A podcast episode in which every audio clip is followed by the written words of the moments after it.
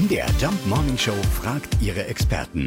Fakt oder Fake? Ja, Kürbisse sind gar kein Gemüse, wird behauptet. Wir fragen mal nach bei Andrea Schmidt vom, Achtung, Kürbismuseum in Zwetau. Der Kürbis ist genau genommen ein Fruchtgemüse, also eine Art Mischform aus Obst und Gemüse. Da ein Kürbis sich aus den bestäubten Blüten einer Pflanze entwickelt, zählt er botanisch gesehen zum Obst. Also genau genommen ist es eine Beere und zwar die größte Beere. Man sagt auch eine Riesenbeere. Der Kürbis zählt zu den ältesten Kulturpflanzen überhaupt. Also es ist ja auch irgendwo logisch, wenn man aus dem Kürbis Marmelade einkochen, Kuchen backen und Desserts kredenzen kann, dass es sich um eine Frucht handeln muss. Also wieder was gelernt. Kürbisse zählen zum Fruchtgemüse und sind streng genommen Beeren.